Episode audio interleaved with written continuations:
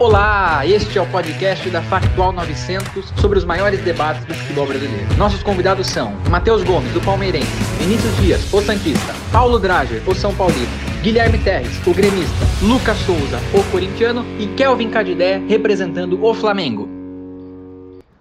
No primeiro assunto, os convidados discutirão sobre as maiores rivalidades do Brasil. Em foco, Corinthians e Palmeiras. É a maior rivalidade do país? Sim, essa é a maior rivalidade é, de São Paulo. É, isso eu acho porque são dois times que isso já é historicamente, que são dois times, os dois times mais antigos do que São Paulo e Santos e querendo ou não são os dois times que têm ganhado mais títulos, têm disputado mais é, torneios recentemente. Então são os times que têm grandes torcidas e que sempre estão lá tentando chegar no, para ganhar a taça. Para mim, Palmeiras e Corinthians é a maior rivalidade de São Paulo, né? Eu vou além porque para mim é também a maior rivalidade do Brasil, tá ligado? Sempre que a gente vai falar desse assunto, qual é a maior rivalidade do país e tal, muitas pessoas falam às vezes de, de, de Atlético e Cruzeiro, falam também de Grêmio e Inter, e são rivalidades fortes também, né? Grêmio e Inter é bastante forte, mas para mim ainda fica atrás do Palmeiras por alguns motivos, tá ligado? Primeiro tem o fato de que, que tanto no Rio Grande do Sul quanto em Minas, tipo, só tem dois times de destaque nacional, tá ligado? No Sul, Inter e Grêmio, e no, em Minas, Cruzeiro e Atlético. Em São Paulo, não. São Paulo é, tipo, é um dos principais eixos do futebol no Brasil, é o estado mais forte, tem quatro gigantes do futebol brasileiro, né? Então, mesmo com quatro times grandes em São Paulo, destaque nacional, Palmeiras e Corinthians, a rivalidade entre esses dois times se sobressai. E é só o jogo deles dois que dá graça, tá ligado? O resto não tem time para bater de frente. Tem uma outra fita também, que, que é o fato de que, tipo, mas, tipo, Grêmio e Inter nunca decidiram nada, tá ligado? Os caras só decidem gauchão, mano. Gauchão, pô, campeonato pra, pra caramba, mano. Palmeiras e, e, Palmeiras e Corinthians decidiram o final de brasileiro, tanto 54 o Corinthians levou, em 94 o Palmeiras levou também. Palmeiras e Corinthians, né, já decidiu Libertadores, semifinal, 99 o Palmeiras eliminou o Corinthians, 2000 eliminou o Corinthians também, de novo. Então tem semifinal de Libertadores em Palmeiras e Corinthians. Acho que Grêmio e Inter tem Libertadores, mas tipo só fase de grupos, tá ligado? Eu acho a, de São Paulo, a rivalidade mais, mais forte assim é Palmeiras e Corinthians. Mas do, no Brasil eu fico com, com Grenal, porque que nem o, o José Guilherme falou, aqui a gente se odeia bastante, sabe? Tipo, no Brasileiro de 2009 o Grêmio entregou para o Flamengo para tirar o título do Inter. Igual em 2020 agora no Brasileiro passado na Arena o Grêmio entregou para o Flamengo. Tanto que hoje também uh, tem Juventude e Inter e os colorados, a maioria pede pro, Juven... pro Inter entregar pro Juventude para ferrar com o Grêmio, entendeu? E isso eu acho que faz a rivalidade Grenal ser a maior do Brasil. Assim. Falar sobre Inter e Grêmio é uma discussão à parte, porque o jogo que teve agora, semana passada, os torcedores do Inter, os jogadores do Inter pegaram os caixões do, do Grêmio e saíram correndo pelo campo como se fosse disputa de título, né? Só como se tivesse ganhado um título. Ah, não, a parte que eu tinha discordado foi que o Grêmio tinha entregado pro, pro, pro Flamengo e o, pro Flamengo ser o campeão nas duas oportunidades. Eu acredito que em 2009, sim. Lembro, foi o primeiro título que eu lembro, assim, do início ao fim do Flamengo. É, realmente, no segundo tempo, o Grêmio entra já em marcha lenta, mas, mas o, o título do, desse brasileiro de 2020 passa mais pela falta de capacidade do Inter em ganhar do Corinthians no, no último jogo do que o, o Grêmio tem entregado, porque o Flamengo faz um jogo horrível contra o São Paulo, perde o jogo, o Inter só dependia dele para ganhar naquele momento. E aí não conseguiram felicidade dos flamenguistas, né? Corrigir você, tá? Não é que vocês fizeram um jogo horrível contra o São Paulo, é que vocês não conseguem jogar com o São Paulo, tá? Bom, realmente, pessoal, quando a gente fala em, em rivalidades regionais, São Paulo. São Paulo e, e, é, em São Paulo é Corinthians e Palmeiras. Né? Existe, existe algum, alguns que dizem que não, que é, Corim, é Palmeiras e Santos, por conta de Pelé, por conta do Palestra, porque o Palmeiras é um time muito velho, né? mas é bem antigo. Vem lá desde 1915, 18, quando houve a fundação desses clubes, já começaram essas, eh, os grandes clássicos desde aquela oportunidade. Né? E, e, agora, falar assim, qual é a maior rivalidade do país, isso depende do momento, uma análise que eu faço.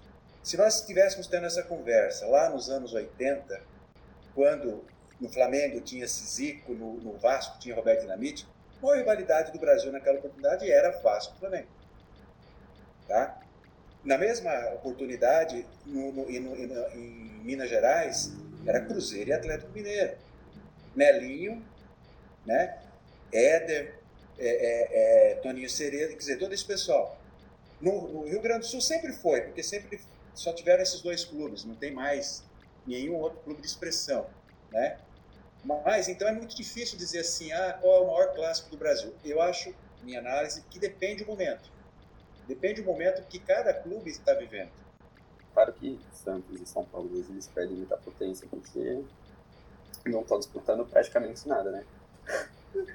Mas, por exemplo, o Corinthians ele estava disputando é, muitos campeonatos brasileiros, inclusive chegou a ganhar dois na, na última década, dois ou três. Mas, querendo ou não, tipo, não é um jogo só que impacta, né? Então, por isso eu acho que eu dou muita força pro, pro clássico de Santos e Palmeiras hoje, por conta muito dessa rivalidade que tá tendo. É, óbvio, de novo, Santos, né? Não, não tá tendo muita rivalidade, porque infelizmente o Palmeiras tá ganhando todas praticamente, né? Mas eu dou muita força pro Santos e Palmeiras e, no geral, assim, eu acho que o, o Grêmio Inter realmente é o, é o maior clássico do, do Brasil. Eu acho que, tipo, é, é, diferente. O próximo assunto é relacionado ao São Paulo e sua relação fria com a Copa do Brasil. Por que ainda o clube paulista nunca conquistou esta taça? Vamos fazer um retrospecto na Copa do Brasil. A Copa do Brasil, recentemente, quer dizer, vamos dizer, nos últimos 8, 10 anos, que passou, quem, quem, participava da Libertadores que passou a ter possibilidade de disputar a Copa do Brasil. Até então, é, quem disputava a Libertadores estava fora da Copa do Brasil. A Copa do Brasil ela começou há alguns anos e ela não tinha nenhuma expressão dentro do futebol brasileiro. Ela era um campeonato para dar oportunidade dos times que não estavam, porque era brasileiro, Libertadores eram os grandes focos, os grandes objetivos, né? E aí se criou a Copa do Brasil para dar mais visão, regionalização ao Brasil, ao futebol de todos os estados. Porque Mato Grosso, por exemplo, na, na, naquela oportunidade não tinha ninguém na, na, primeira divisão. Então, você não, os times daqui não eram vistos, os times da Amazônia, grandes cidades, grandes estados no Nordeste também, grandes clubes que não eram vistos porque não estavam na elite do futebol brasileiro, na Série A. Estavam na Série B, Série C, mas isso a gente sabe que não tem. Hoje tem a Série B, uma boa visibilidade, né? uma boa mídia, mas no passado nunca foi assim. Então começou-se a criar, aí criou-se a Copa do Brasil e abriu-se isso para e criou regras e tal. Então quem estava na Copa do na, na, Libertadores não participava da Copa do Brasil. E como vocês sabem, o soberano, né, é, tem três três Libertadores, disputou assim agora não sei os números exatos, mas é um dos clubes que mais disputou a Libertadores continuamente, né, tem os três mundiais. Então ele ficou muitos anos sem participar da Copa do Brasil. Se você analisar, no passado, as grandes conquistas, as maiores ah, assim, concentração de conquistas, foi nessa época em que os grandes clubes não estavam participando da Copa do Brasil. A partir de um certo momento começou a pulverizar, né? Então passou, a Copa do Brasil passou a ter assim como o Campeonato Brasileiro. O Campeonato Brasileiro é muito pulverizado. A Libertadores ele sempre foi muito forte. Quando foi para a Copa do Brasil, não sei se foi uma frustração e realmente não ganha. E é realmente para nós são paulinos é o título que falta. Tem que se pensar uma forma diferente no São Paulo para se pensar a Copa do Brasil. Como o Paulo disse, a Copa do Brasil foi disputada pela primeira vez em 89. De 89 a 2000, 2000 todos os times poderiam participar. De 2001 a 2012, os times classificados para Libertadores não poderiam. Tanto é que o São Paulo, tricampeão brasileiro, não disputou nenhuma dessas Copas do Brasil.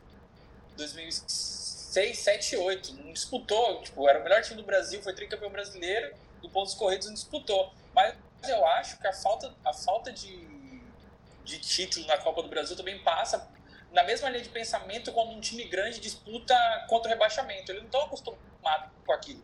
A ideia é sempre ganhar, ganhar, ganhar. Quando ele pega uma realidade diferente, ele fica. O psicológico, o psicológico do jogador também tanto é, o Grêmio tem um timaço, tá? nunca, nunca ficou, nos últimos anos nunca ficou nessa, agora que tá nessa não sabe lidar com a situação. O São Paulo é um time tão campeão, tão campeão nos, da, do, desde que foi criado, que chega na Copa do Brasil, ele fica, com aquela pressão de sempre ganhar, sempre ganhar, o único título que o São Paulo não tem, não tem, não tem, chega, não, não dá certo. Não, acho que a, a, argumentação do Paulo e tal, do Paulo faz bastante sentido. São Paulo, quando ele, montou bons equipes, né, disputou e ganhou títulos importantes, né? Acho que as três, as três Libertadores de São Paulo, já 92, 93, 2005, se eu não me engano, e eram anos que o São Paulo tinha elencos muito bons, né? E acabou chegando nesses títulos de maior, de maior relevância.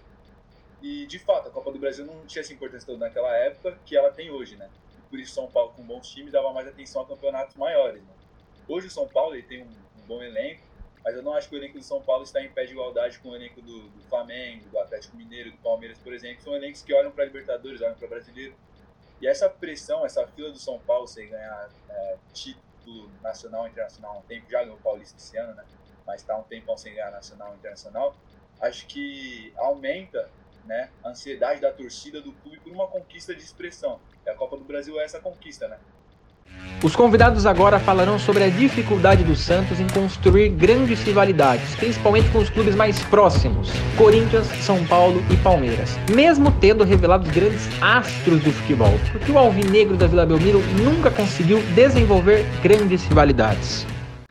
Primeiro eu queria pontuar que o Santos sempre revelou bastante isso daqui, não precisa nem ficar falando muito, mas a gente também, dificilmente a gente teve uma é, uma gestão que aproveitasse a, todas as vendas dos jogadores. Se você for ver, pô, o Neymar, se eu não me engano, foi 105 milhões de, de euros. O Rodrigo teve é, muitos jogadores que poderiam trazer outros muitos jogadores para o Santos, mas não foi não valeu de nada. Tanto é, pô, o Gabigol saiu de graça, foi pro foi pro Flamengo. Bruno Henrique praticamente de graça, Flamengo. O Flamengo acabou ganhando tudo, ganhando tudo. E eu acho que falta de gestão, falta de, de visão econômica atrapalhou muitos anos, tanto é que a gente está nessa fase hoje por causa da última gestão, das duas últimas, né? Grande parte das pessoas esquecem que o Santos ele não é um time da capital, ele é um time litorâneo. Uhum. E, tipo, muita gente fica falando, ah, mas o Santos não tem torcida, ah, mas né, não tem isso, não tem aquilo, e acaba que, pô, se você for pegar proporcionalmente, né, daí é matemática. É, o tanto de habitantes que tem em São Paulo, o tanto de habitantes que tem em Santos, né? Realmente é difícil, mas. Então, é, essa questão da rivalidade, você não se cria, faz uma rivalidade da noite para o dia. Isso tem que ser uma coisa histórica, tem que ter um fato, um fato uma, uma condição que venha, venha acontecendo. Vocês falaram assim, ah, porque revelou Pelé e Neymar, por que, que não criou uma rivalidade, né? O Santos, não é da minha época, não vi, eu acho que me lembro de ter visto o Pelé jogar ao vivo. É, mas o que a gente é, viu, escutou, assistiu de histórias e reportagens é que o, o Santos de Pelé, Pepe Coutinho, ele estava num patamar tão diferente dos outros clubes que ele não, não tinha rivalidade. Ele, ele ia lá e ganhava tudo. Então a rivalidade era, vamos dizer assim, na, na segunda escalão dos clubes daquela oportunidade. Todos queriam ganhar do Santos. Então tinha uma rivalidade que todos queriam ganhar de Pelé. Imagino que seja isso. Com o Neymar, quer dizer, não dá tempo de você criar uma rivalidade assim, porque já, existe uma pontual lá de, de Corinthians e Palmeiras, tem uma pequena entre Corinthians e São Paulo por conta das brincadeiras e tudo mais, sabe? Então, então você não vai, mesmo revelando grandes jogadores, não vai, você não vai criar uma rivalidade por conta disso, né? E Pelé e o Santos realmente é um, eu, eu atribuo essa situação do Santos hoje à má gestão, por conta de interesses de empresários, por conta dos jogadores, porque não, não é só Pelé, mas tem Robinho, tem Ganso, tem é, é, Neymar, tem. É, não, junto com o Robinho, né? Diego, né? Então, tem um monte de jogadores assim que foram fantásticos. Eu atribuo essa falta dessa rivalidade, mas porque realmente ele foi um período imbatível, todo mundo queria ganhá-lo, mas não tinha assim um rival específico, né? Que ficava lá um ano ganhava, outro ano outro ganhava. Né? E depois com o Neymar é muito pequeno, muito, tempo, muito pouco tempo criar uma rivalidade. Né? Eu acho que em relação a essa discussão, tem dois pontos interessantes. Primeiro que eu acho que é, essa, essa questão ela endossa o ponto que o Paulo tocou lá no começo, né? de que as rivalidades elas dependem é, em menor ou maior grau do, do, do momento. Né? E, por exemplo, é, durante a década de 60, de 70, que o Santos tinha um time muito bom, né, em comparação a hoje, por exemplo, a rivalidade do, do Santos com o Palmeiras era maior do que ela é hoje. Né? Porque o, o Santos tinha o Santos Pelé e tal, e tinha a academia de futebol palestra, né? com Ademir Dagui e companhia. E, aí, o, o time do Palmeiras era um time que conseguia, é, em determinada medida, bater de frente com esse Santos, né? conseguia fazer bons jogos, jogos disputados, não tomava goleada, às vezes uma vitória. E por isso, por essa disputa entre os dois times, tinha uma rivalidade maior naquele momento do que a que tem hoje, por exemplo. Né? Então acho que vai bastante no momento. E tem uma outra questão também, é, eu concordo com o Paulo que ele falou que talvez a, questão geográfica não influencie tanto hoje nessa questão da rivalidade, mas acho que ela influenciou bastante no passado. Né? São Paulo é um time mais novo, mas tanto Palmeiras e Corinthians são mais antigos naquela época, início do século XX, ali, primeira década, segunda década. Era difícil articular campeonatos nacionais que envolvessem time de todo o Brasil. Né? Então acabavam que existiam muito mais confrontos de times ali da mesma região. E a rivalidade entre Palmeiras e Corinthians é fruto disso, né? É, de, muita, muitas vezes de amistosos. Então, os primeiros campeonatos que o Palmeiras disputou com o Corinthians, ali antes da década de 20 ainda, eram campeonatos amistosos que o Corinthians convidava, convidava o Palmeiras, o Palmeiras convidava o Corinthians. No quarto tema, os convidados debaterão os rebaixamentos dos grandes times. Isso preocupa? Não preocupa? Qual é a relação de um torcedor que já caiu e de um torcedor que ainda não caiu? Falar assim, tem medo de rebaixamento, mas é lógico. É lógico que tem medo. Imagina a zoeira. Né? Agora, se a gente olhar o exemplo do Corinthians, rebaixou no ano seguinte, que voltou, foi campeão brasileiro, depois campeão Libertadores, depois campeão mundial. Então, reestruturou. Deu uma guinada para baixo agora recentemente, mas se, se é, é, usar o exemplo, olha, vamos reestruturar, vamos começar organizar finanças e subir, fantástico. Espero que São Paulo não precise nunca ter que rebaixar para se organizar. Comece a reorganizar. Falando sem que se eu tenho medo de cair, até hoje. Isso porque o Flamengo vai fechar, final do ano, a maior arrecadação de um time brasileiro na história. Vai fechar com uma arrecadação bilionária, de um bilhão, de mais de um bilhão de reais. Mas o que, o que acontece?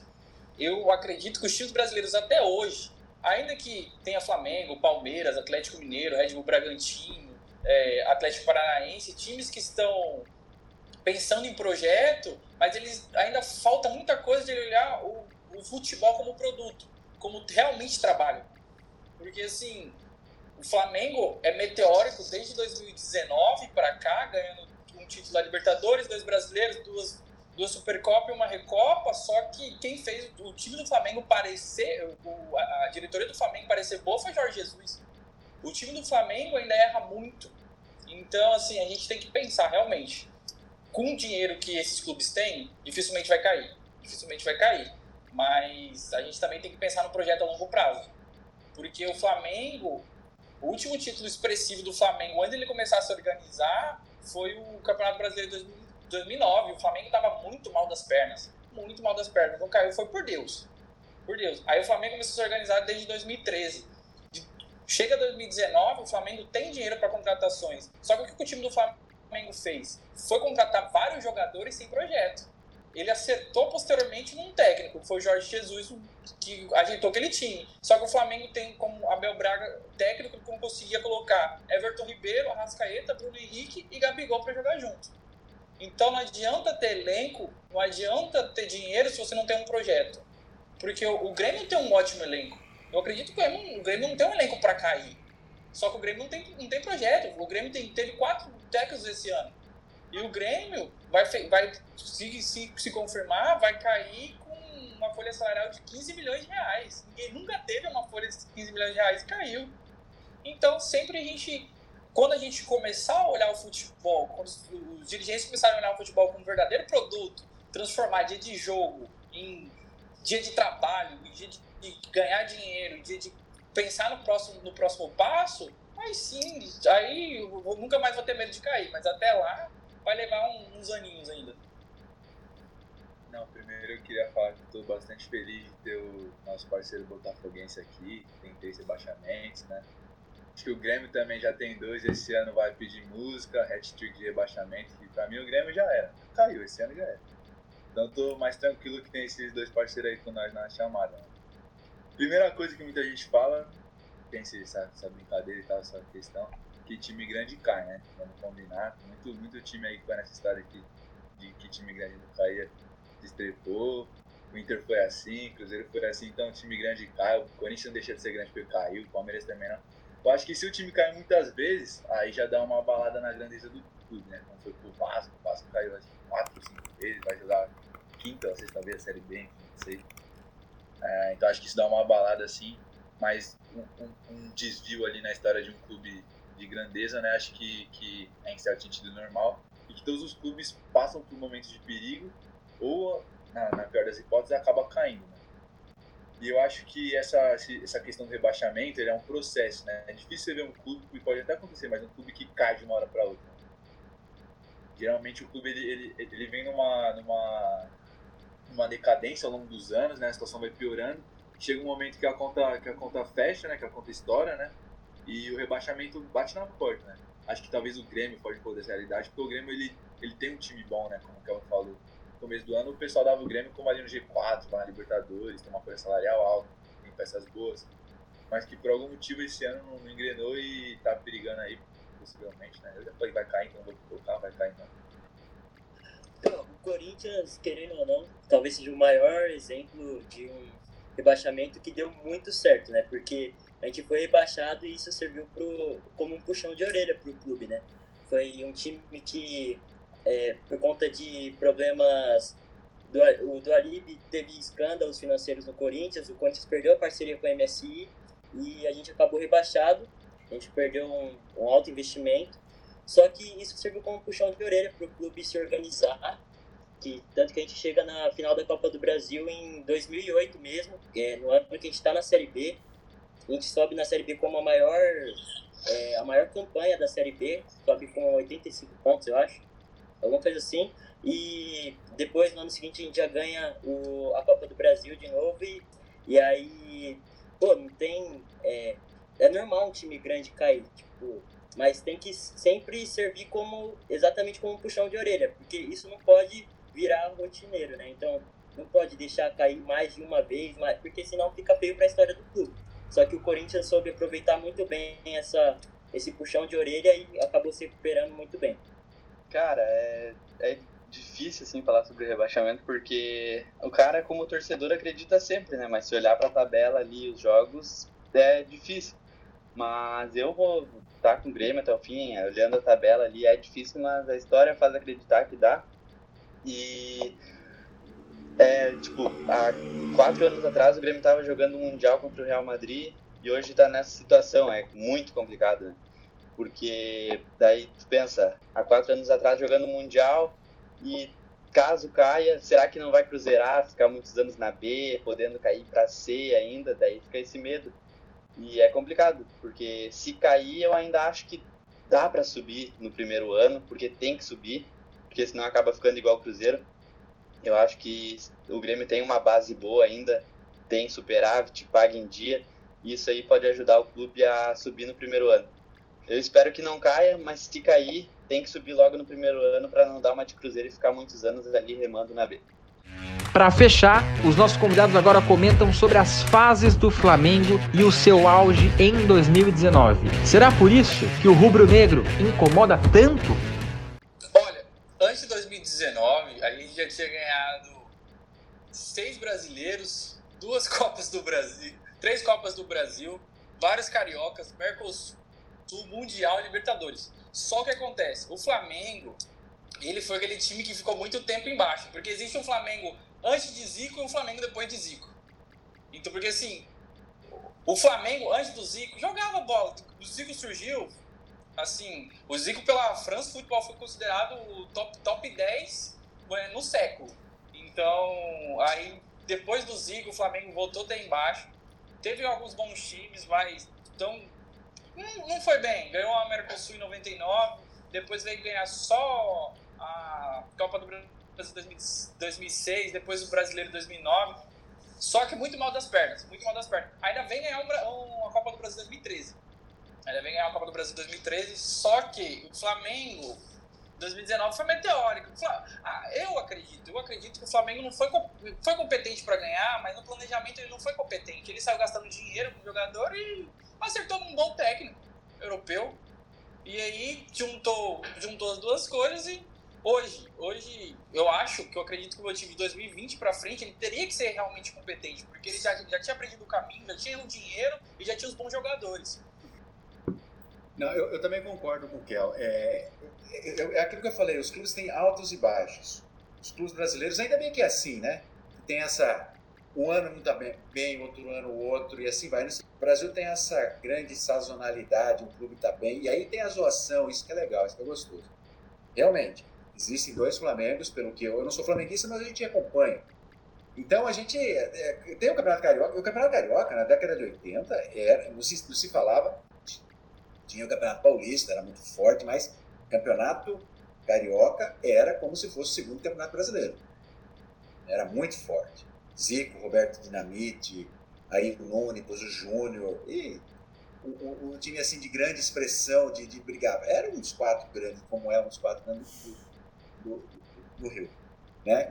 Mas o Flamengo é, realmente é isso. Se fala Flamengo na, na, na geração de Zico, depois teve um hiato muito grande, ganhou em 2009, né?